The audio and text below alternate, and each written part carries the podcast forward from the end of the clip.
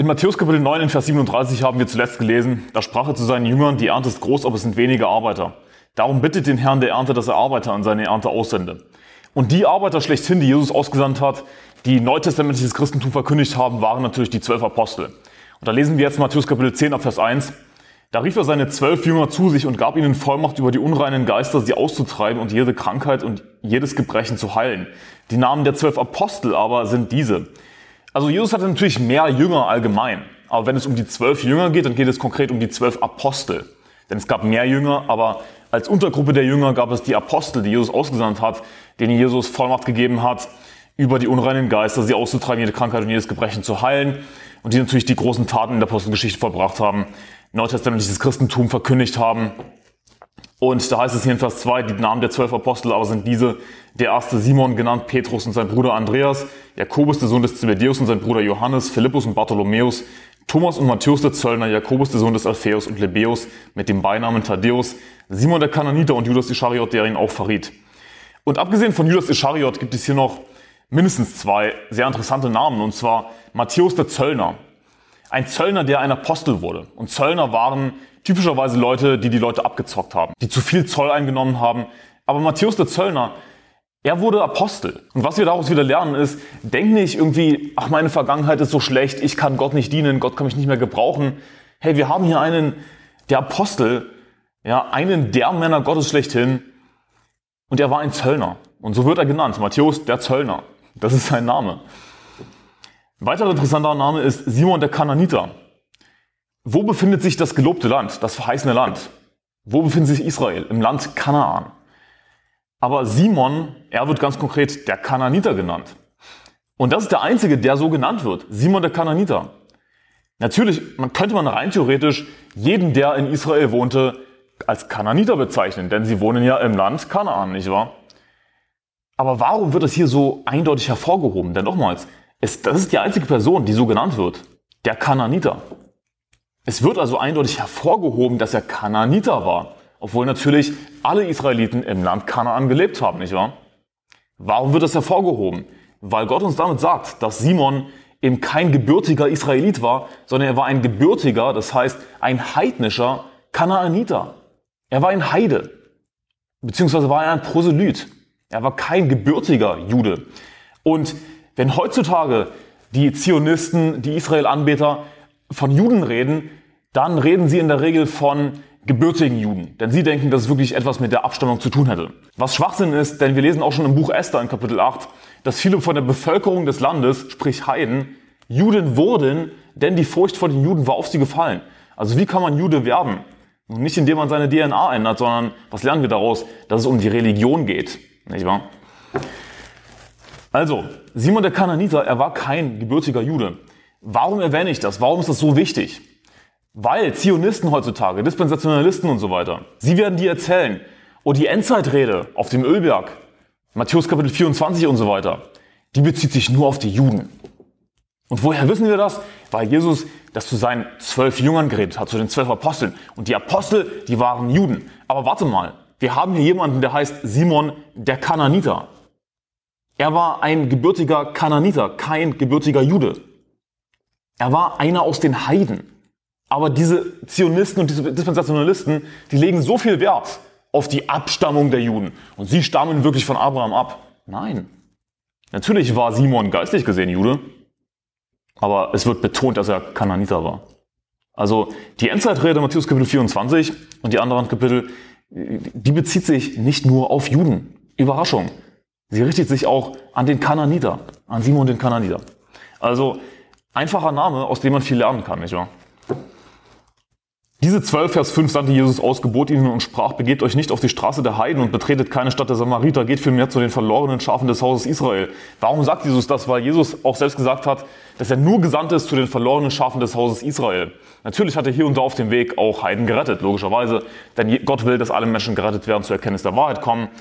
Aber als Jesus hier auf der Erde war, war es sein Hauptziel, genauso war es auch das Hauptziel zu Jesu Lebzeiten für die zwölf Apostel, eben zuerst das Volk Israel zu erreichen, was eben ursprünglich Gottes Volk war. Sie sollten eben zu dem Gott umkehren, den sie eigentlich in Vergangenheit schon gekannt hatten. Aber das hat sich dann natürlich geändert in der Apostelgeschichte, als Jesus ihnen gesagt hat, dass sie seine Zeugen sein sollten in Jerusalem und Judäa, ganz Samaria, bis an das Ende der Erde so ungefähr.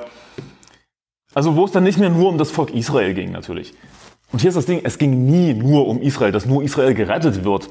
Aber Israel hatte im Alten Testament die Aufgabe, durch eben die, die Gesetze Gottes, die sie hatten, dadurch, dass sie ein gerechtes Leben gelebt haben, ein, ein, ein Vorbild zu sein. Und die Heiden sollten sehen, das ist Gottes Kraft im Volk Israel. Das ist Gottes Weisheit. Was für ein weises Volk. Was für gerechte Gesetze und Satzbestimmungen sie haben und so weiter. Und dann sieht man eben hin und wieder, dass Heiden gekommen sind und in Jerusalem angebetet haben. Sie haben Errettung gefunden und so weiter. Ich will nicht zu sehr darauf eingehen. Ich habe schon eine Predigt gehalten, Evangelisation von Tür zu Tür.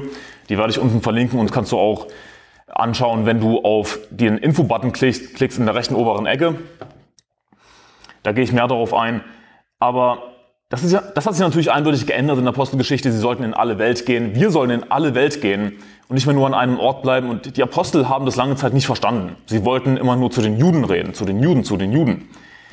Nun, hier in Matthäus Kapitel 10, okay, heißt es natürlich eindeutig, begebt euch nicht auf die Straße der Heiden, betretet keine Stadt der Samariter, geht vielmehr zu den verlorenen Schafen des Hauses Israel. Aber rate mal, was geschehen ist. Sein Blut komme über uns und über unsere Kinder. Er kam in das Sein und die Seinen nahmen nicht, ihn nicht an dann hieß es eben, geht in alle Welt hinaus. Und ich will es nur noch mal betonen, dass das nicht bedeutet, dass Heiden vorher im Alten Testament nicht gerettet wurden. Es war schon immer Gottes Ziel, Menschen zu retten, egal von welcher Nation. Denn Abraham, von dem tatsächliche gebürtige Israeliten abstammten, Abraham stammte aus Ur in Chaldea, aus Babylon. Also keine so super heilige Abstammung, wenn man das mal so sieht, nicht wahr?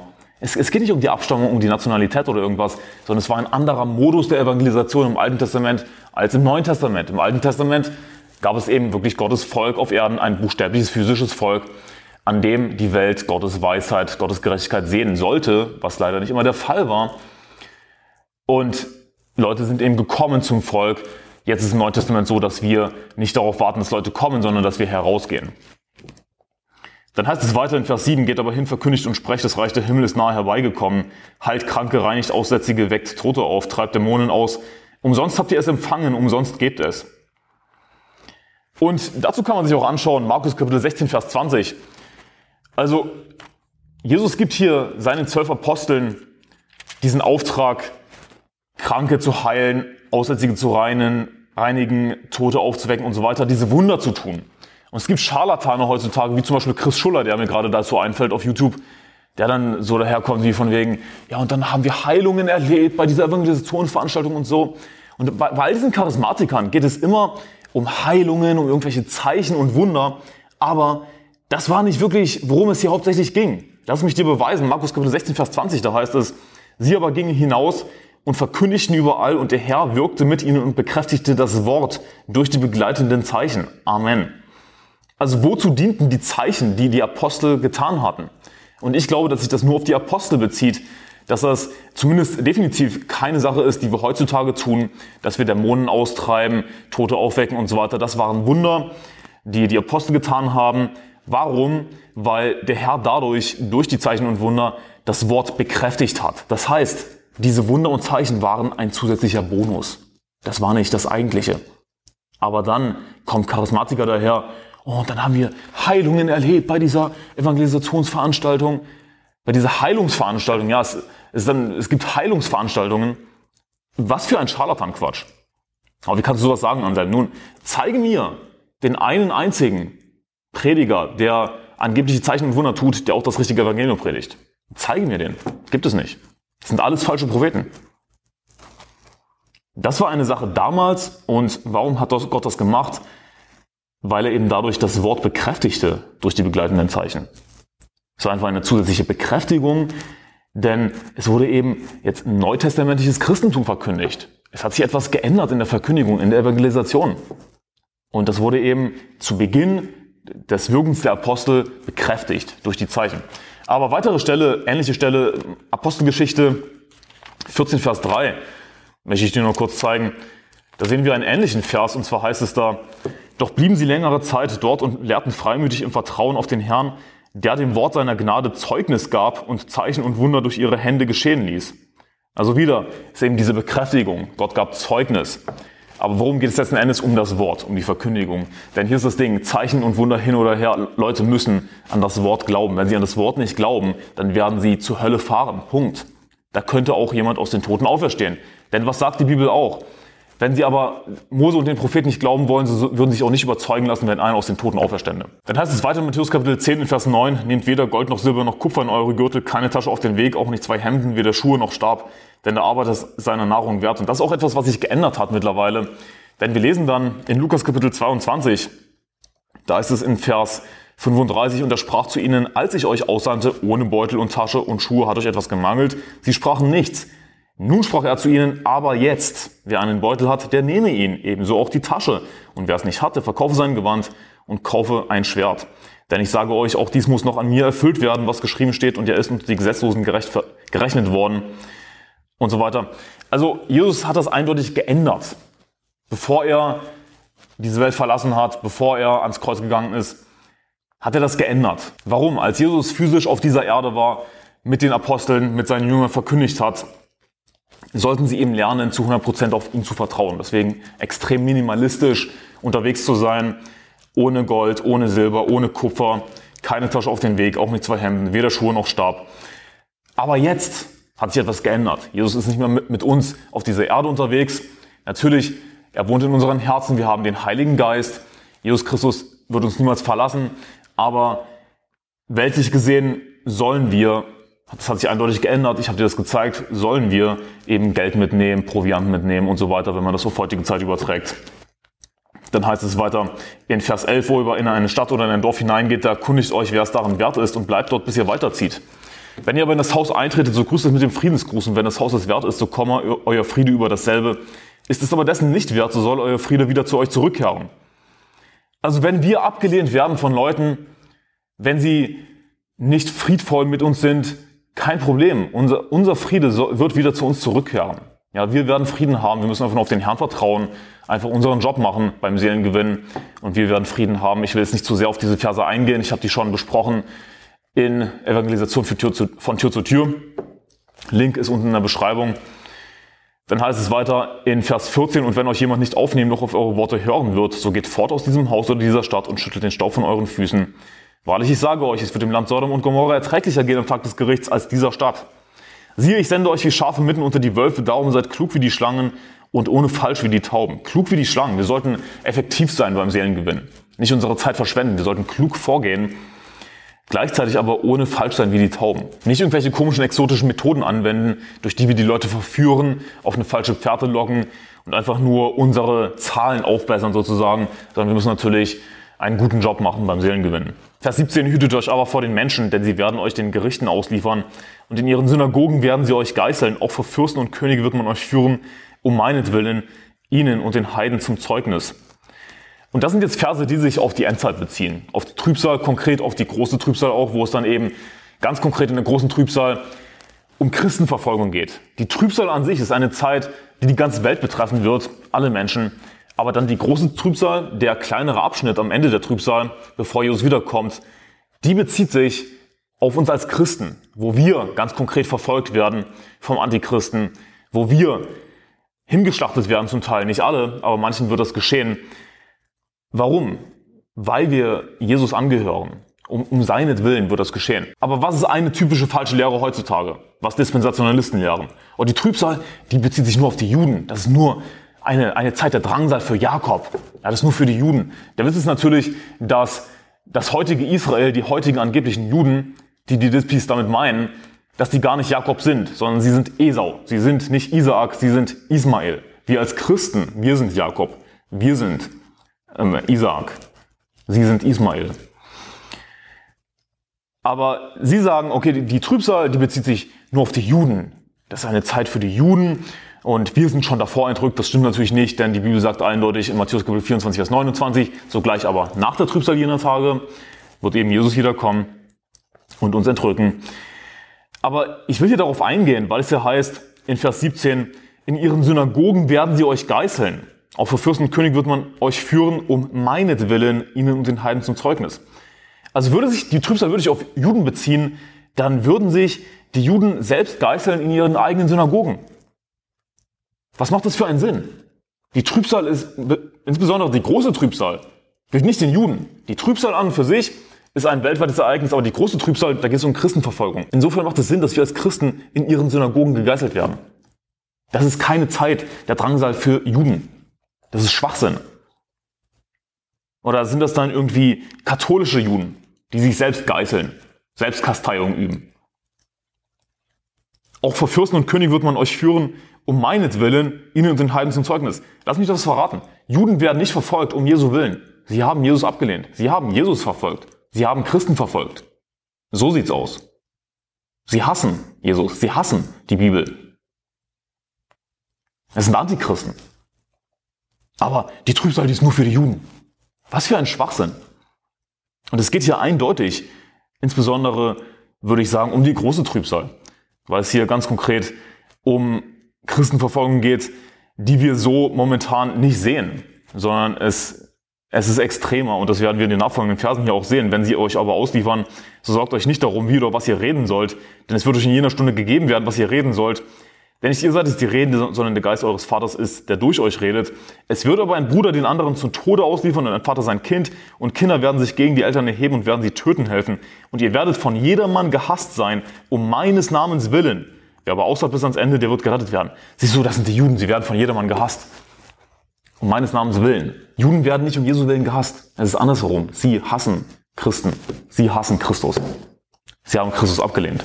Aber Vers 21 erinnert eindeutig an Vers 34 im selben Kapitel, wo es dann heißt, ihr sollt nicht meinen, dass ich gekommen sei, Frieden auf die Erde zu bringen. Ich bin nicht gekommen, Frieden zu bringen, sondern das Schwert. Denn ich bin gekommen, den Menschen zu entzweien mit seinem Vater und die Tochter mit ihrer Mutter und die Schwiegertochter mit ihrer Schwiegermutter und die Feinde des Menschen werden seine eigenen Hausgenossen sein.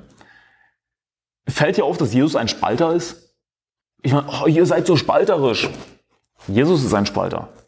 Jesus ist gekommen, nicht um Frieden zu bringen, sondern das Schwert. Das, was Jesus selbst sagt. Okay. Vers 22, und ihr werdet von jedermann gehasst sein, um meines Namens willen. Wer aber ausharrt bis ans Ende, der wird gerettet werden. Aha, siehst du? Du musst bis ans Ende ausharren, um gerettet zu werden. Kannst nicht einfach so weiterleben wie vorher. Du musst in guten Werken ausharren. Du musst ein gutes, gerechtes Leben führen bis zum Ende. Dann kommst du vielleicht in den Himmel. Das ist die Irrlehre, die viele daraus spinnen, nicht wahr? Aber lass uns in dem Zusammenhang Matthäus Kapitel 24 anschauen.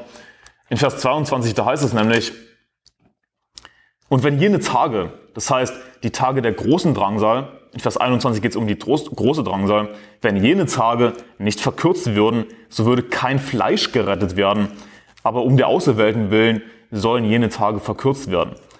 Das heißt, Gott wird die große Drangsal abschneiden, wird dem Ganzen ein Ende setzen. Ansonsten würde kein Fleisch gerettet werden, aber um der Auserwählten willen sollen jeden Tag verkürzt werden. Das heißt, um unser Willen, denn Wer sind die Auserwählten im Neuen Testament? Das sind Christen. Nicht Juden, sondern Christen. Um unser Willen sollen jeden Tag verkürzt werden, weil ansonsten eben kein Fleisch gerettet werden würde. Hier ist das Ding. Viele Christen werden umgebracht. Ja. Aber wenn du eben ausharrst bis ans Ende, dann wirst du gerettet werden im physischen Sinne. Denn was haben wir da gerade gelesen? Ansonsten würde kein Fleisch gerettet werden. Also Errettung bezieht sich nicht automatisch auf etwas Geistliches, auf, auf, auf deine Seele, sondern kann sich auch aufs Fleisch beziehen. Ansonsten würde kein Fleisch gerettet werden, nicht wahr? Also wenn wir ausharren bis ans Ende, dann werden wir eben Jesus in den Wolken kommen sehen mit großer Kraft und Herrlichkeit und er wird, seinen wird seine Engel aussenden mit starkem Posaunenschall und sie werden seine Auserwählten sammeln von den Windrichtungen her und so weiter. Wenn wir vorher sterben, okay, wir kommen trotzdem in den Himmel natürlich, wir werden auferstehen, werden entrückt und so weiter. Aber wer ausharrt bis ans Ende, der wird eben physisch vorher nicht sterben, sondern wird eben direkt entrückt werden. Wenn sie euch aber in der einen Stadt verfolgen, so flieht in eine andere, denn wahrlich ich sage euch, ihr werdet mit den Städten Israels nicht fertig sein, bis der Sohn des Menschen kommt. Und das ist ein guter Hinweis. Ja, wir sollen schlau sein, wir sollen klug wie die Schlangen sein, Vers 16. Wenn wir verfolgt werden in einer Stadt, wenn sie uns dort nicht haben wollen, wenn sie das Evangelium nicht hören wollen, dann flieht in eine andere. Geh einfach weiter. Wahrlich, ich sage euch, ihr werdet mit den Städten Israels nicht fertig sein, bis der Sohn des Menschen kommt. Ich will in die Mission nach Israel gehen. Ich will die Juden missionieren. Du wirst mit denen nicht fertig werden, bis Jesus kommt. Der Jünger ist nicht über dem Meister noch der Knecht über seinem Herrn. Es ist für den Jünger genug, dass er sei wie sein Meister und der Knecht wie sein Herr. Haben sie den Hausherrn Beelzebul genannt, wie viel mehr seine Hausgenossen. Und die Verse 24 und 25 sind wichtige Verse, denn es gibt heutzutage diese Idee unter Christen, ah, das hat nur Jesus gesagt. Ja, das heißt nicht automatisch, dass wir das auch sagen sollen. Irgendwie, wenn Jesus hart gepredigt hat gegen die Pharisäer, wehe euch, ihr schriftgelehrten Pharisäer, ihr Heuchler, dass sie Meer und Land durchzieht, um einen einzigen Proselyten zu machen. Wenn er es geworden ist, macht er einen Sohn der Hölle aus ihm, zwar mehr als ihr es seid. Aber das hat Jesus gesagt. Das heißt nicht automatisch, dass wir das sagen sollen. Äh, doch, denn es ist für den Jünger genug, dass er sei wie sein Meister und der Knecht wie sein Herr. Jesus ist unser Meister. Das heißt, wir wollen ihm nachfolgen, wir wollen danach streben, Jesus ähnlicher zu werden. Und daher wollen wir auch dasselbe sagen, was Jesus gesagt hat. Oder, oh, das hat nur David gesagt. Ja, irgendwie hasse ich nicht, hatte dich hassen und verabscheue ich nicht, die wieder dich aufstehen mit vollkommenem Hass hasse ich sie, sind Feinde für mich. Das hat nur David gesagt. Aber erstens hat es durch den Heiligen Geist gesagt. Zweitens, David ist ein Vorbild. Ja, natürlich nennen wir, bezeichnen wir ihn nicht als Meister, sondern dieser Titel gilt nur Jesus Christus. Im spirituellen Sinne ist Jesus allein unser Meister. Aber David ist ein Vorbild. Wollen wir David nicht nachfolgen und sagen, was David sagt? Besonders wenn er es durch den Heiligen Geist gesagt hat. Aber Christen picken sich eben manchmal einfach das raus, was sie, was sie wollen. Ja. Immer nur, nur das Schöne, das Positive, lassen die negativen Sachen weg. Aber das ist falsch. Haben Sie den Hausherrn Beelzebul genannt, wie viel mehr seine Hausgenossen? Das ist der, der Nebeneffekt. Wenn wir Jesus ähnlicher werden wollen, wenn wir Jesus nachfolgen wollen, dann werden wir hier und da auch als Teufel bezeichnet. Ihr seid vom Satan. Kein Witz. Vers 26, so fürchtet euch nur nicht vor ihnen, denn es ist nichts verdeckt, das nicht aufgedeckt werden wird und nichts verborgen, das man nicht erfahren wird. Was ich euch im Finstern sage, das redet im Licht und was ihr ins Ohr hört, das verkündigt auf den Dächern. Das würden wir heutzutage nicht mehr unbedingt machen, dass wir uns auf ein Dach stellen und vom Dach etwas schreien, nicht wahr? Aber damals gab es kein Internet. Beziehen wir das auf die heutige Zeit, wie können wir heutzutage von den Dächern verkündigen? Durch das Internet. Dann, denn worum, was ist die Idee dahinter? Ja, wir wollen nicht einfach diese Verse eins zu eins Wort für Wort anwenden. Also klar, natürlich so genau wie möglich anwenden, verstehe mich nicht falsch. Aber nicht einfach Wort für Wort. Siehst du, wir müssen von den Dächern verkündigen. Das waren andere Zeiten. Was ist der tiefere Sinn dahinter? So viele Menschen wie möglich auf einmal zu erreichen. Und wie machen wir das heutzutage? Mit dem Internet. Was für eine Schande, wenn es Gemeinden gibt, die ihre Predigten mit einem Passwort schützen. Äh, wie peinlich ist das denn? Ich meine, komm schon. Könnt ihr nicht einfach von den Dächern verkündigen, wo, wovor schämt ihr euch? Wovor habt ihr Angst? Was ist das für ein Schwachsinn? so lächerlich. Aber so viele Gemeinden machen das. Hey, was Jesus uns im Finstern sagt, was wir in unserem stillen Kämmerlein lesen in der Bibel, das sollen wir auf den Dächern verkündigen. Das heißt, kein einziger Vers der Bibel ist irgendwie zu krass oder zu radikal verkündigt zu werden. Und gestern oder, oder vorgestern war ich Seelengewinn und wir haben an dieser einen Tür geklopft und die Frau meinte irgendwas von wegen, ja, sie geht nicht mehr zur Kirche, denn diese Kirche, ja, die hatte Probleme mit der Homosexualität ihres Sohnes. Und das war so ziemlich eine der ersten Sachen, die sie uns gesagt hat. Und ich meinte einfach nur, naja, die Bibel hat Gesetze gegen Homosexualität. Und sie meinte, ja, das ist mein Sohn. Und ich meinte, ja, aber was mir wichtiger ist, ist ihr persönlicher Glaube, ob sie persönlich in den Himmel kommen. Also sie hat natürlich abgelehnt. Und dann würden heutige Christen sagen, oh, wie kannst du sowas machen an seinem, aber warte mal, was ich euch im Finstern sage, das redet im Licht. Was ins Ohr hat, das verkündigt auf den Dächern. Warum sollte ich das vor ihr verheimlichen? Irgendwie ganz einfach lügen. Alles andere wäre eine Lüge gewesen. Und weißt du was? Es, es liegt nicht an mir, dass diese Frau nicht gerettet wird. Sie lehnt offensichtlich das Wort Gottes ab. Sie hat ihren verdorbenen Schwuchtelsohn lieber als Jesus Christus. Und wer nicht den Herrn Jesus Christus liebt, sei, der sei verflucht. Wer nicht den Herrn Jesus Christus liebt, der sei verflucht, Maranatha. Ich hoffe, ich habe das jetzt richtig zitiert. Und fürchtet euch nicht vor denen, die den Leib töten, die Seele aber nicht zu töten vermögen. Fürchtet vielmehr den, der Seele und Leib verderben kann in der Hölle. Hey, lasst uns keine Menschenfurcht haben. Wir sollen uns nicht fürchten vor denen, die den Leib töten, die Seele aber nicht zu töten vermögen. Wir sollten eigentlich nur Gott fürchten. Und natürlich sollten wir auch unseren Chef auf Arbeit fürchten zum Beispiel. Wir sollten Vater und Mutter ehren und so weiter. Aber letzten Endes läuft das alles darauf hinaus, dass wir Gott fürchten. Denn Menschen machen Fehler, aber Gott will von uns, dass wir unsere Eltern ehren und so weiter. Das heißt, wir sollten Gott fürchten. Das ist wirklich, sollte unser Ziel sein, Gott zu fürchten, Gott allein zu fürchten. Und dann werden wir auch mit unseren Mitmenschen besser klarkommen. Verkauft man nicht zwar Sperlinge um einen Groschen, doch fällt keiner von ihnen auf die Erde ohne euren Vater. Bei euch aber sind selbst die Haare des Hauptes alle gezählt. Darum fürchtet euch nicht, ihr seid mehr wert als viele Sperlinge. Wir sind mehr wert als Tiere. Menschen sind mehr wert als Tiere. Wie viel mehr ist nun ein Mensch wert als ein Schaf, sagt Jesus auch. Dann Vers 32, jeder nun, der sich zu mir bekennt vor den Menschen, zu dem werde auch ich mich bekennen vor meinem Vater im Himmel. Wer mich aber verleugnet vor den Menschen, den werde auch ich verleugnen vor meinem Vater im Himmel. Das heißt, wenn der Teufel dich anklagen wird, hier, der Typ war ein Loser, der hat nichts für dich gemacht, Gott, dann wird Jesus sagen, ja, der Typ war ein Loser, der hat mich verleugnet. Jesus wird dann nicht für dich eintreten. Nun, das hat nichts mit der Rettung zu tun. Das hat eher was mit Belohnungen zu tun.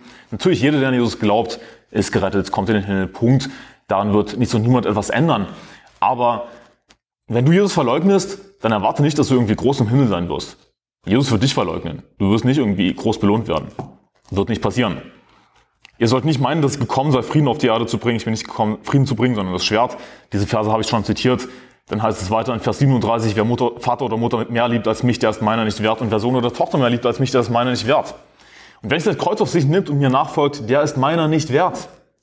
Wer sein Leben findet, der wird es verlieren. Und wer sein Leben verliert um meinetwillen, der wird es finden.